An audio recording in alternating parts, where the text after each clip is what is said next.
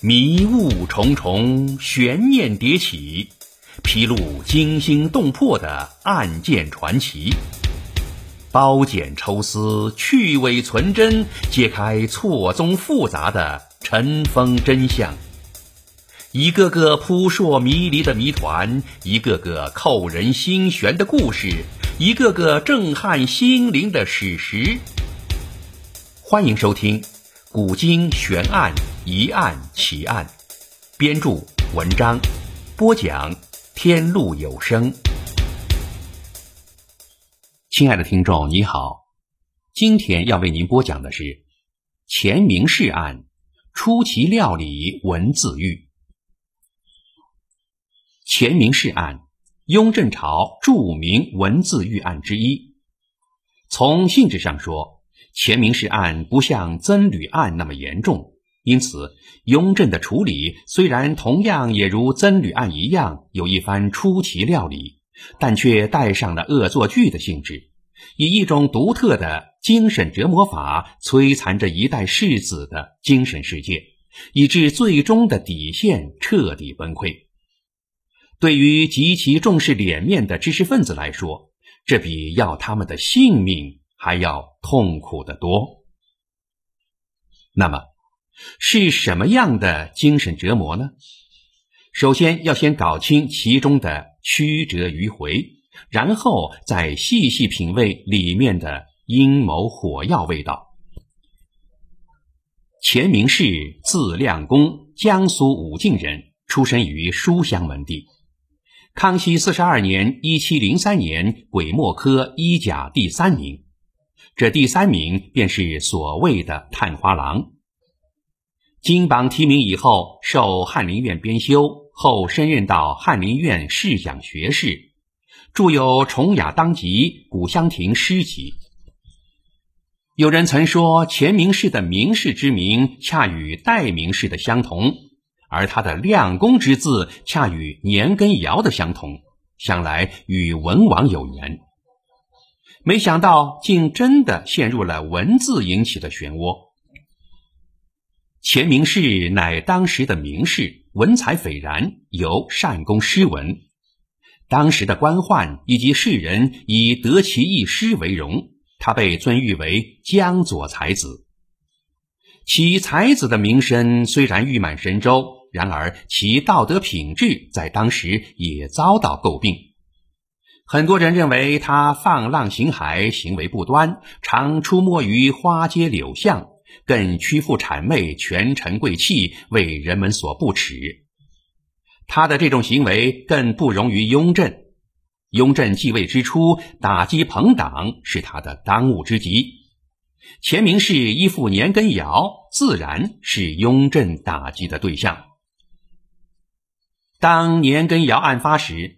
官府在抄年家时，抄到了钱明士给年羹尧写的两首马屁诗，其中一首有句曰：“风闪旌旗同朝摆，从天鼓角汉将军。”第二首有句曰：“鼎中明柱山河事，平葬一立第二碑。”第一首不用解释，第二首的平葬一立第二碑。是指当年年羹尧曾配合一个皇子平葬，事成以后给皇子立了一块记功碑，但没有给年羹尧立。钱明士的意思是，按年羹尧的功劳，也可以给他立一块碑。这些诗句其实不过是赞美一下立了大功的将军，以年羹尧当年的功劳威势，连雍正都要让他三分。他给年羹尧的朱笔御史中不知有多少肉麻的话，如“你我是千古君臣之誉的榜样”等。清史稿载，羹尧才气凌厉，世上隽玉，诗出屡有功，骄纵。行文朱都府书官敕姓名，请发侍卫从军，使为前后导引，执鞭坠灯，入境。令总督李维钧、巡抚范师杰跪道送迎，至京师行爵迟到，王大臣交迎不为礼。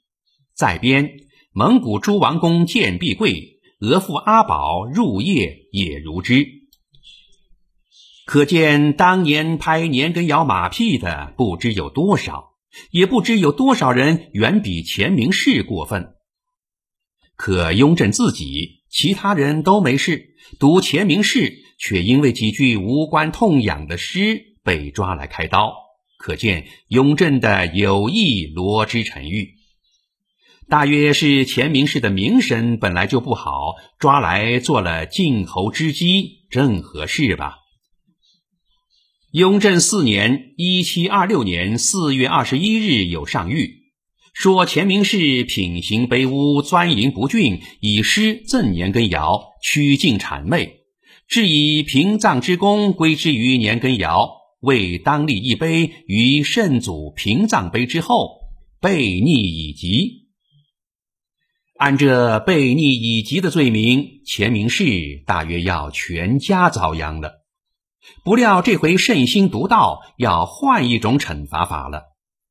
不久，皇帝下诏，助将钱明士革去职衔，发回原籍，朕书“明教罪人”四字，令地方官置匾额，张挂钱所居之宅，挂块牌。当然比杀头充军轻松多了。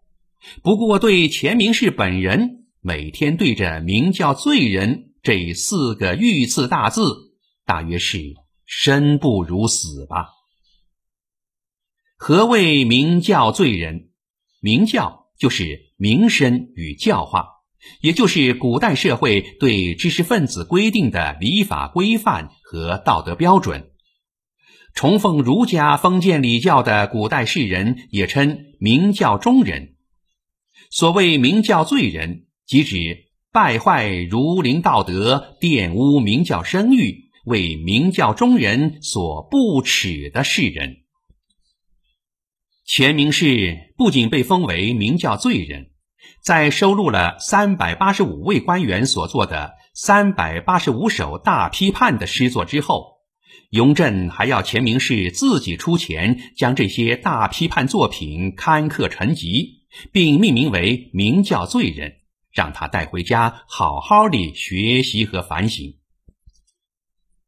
雍正在处理完钱明士明教罪人一案之后，就此借题发挥，他要让天下所有的读书人和大小臣工都明白这样一个道理：如果获罪明教，虽然可以舔着脸皮活下来，但在这样的处罚之下，在精神上所受的折磨是更甚于正法而死的。用通俗的话说，就是要让人生不如死。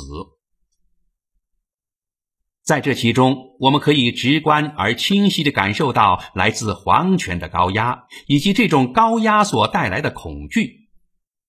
雍正赐钱明士明教罪人的经匾和明教罪人的诗集，无疑是在对钱明士进行强烈的精神折磨。古代的读书人多看重自己的名声和脸面，现在有皇帝亲自定性为明教罪人，那又怎么能在人的面前抬得起头来呢？于是，钱明士回到常州的家中，就在这般惊悚、惶恐万分中，惶惶不可终日。不久，就此抑郁而终，凄然地离开了人世。历史化外因，这场案件让我们明白了，古代文字狱不仅对知识分子进行身体打击，同样还给他们带去了无限的精神压力。好了，亲爱的听众，今天就为您播讲到这里，感谢您的收听，咱们下节再会。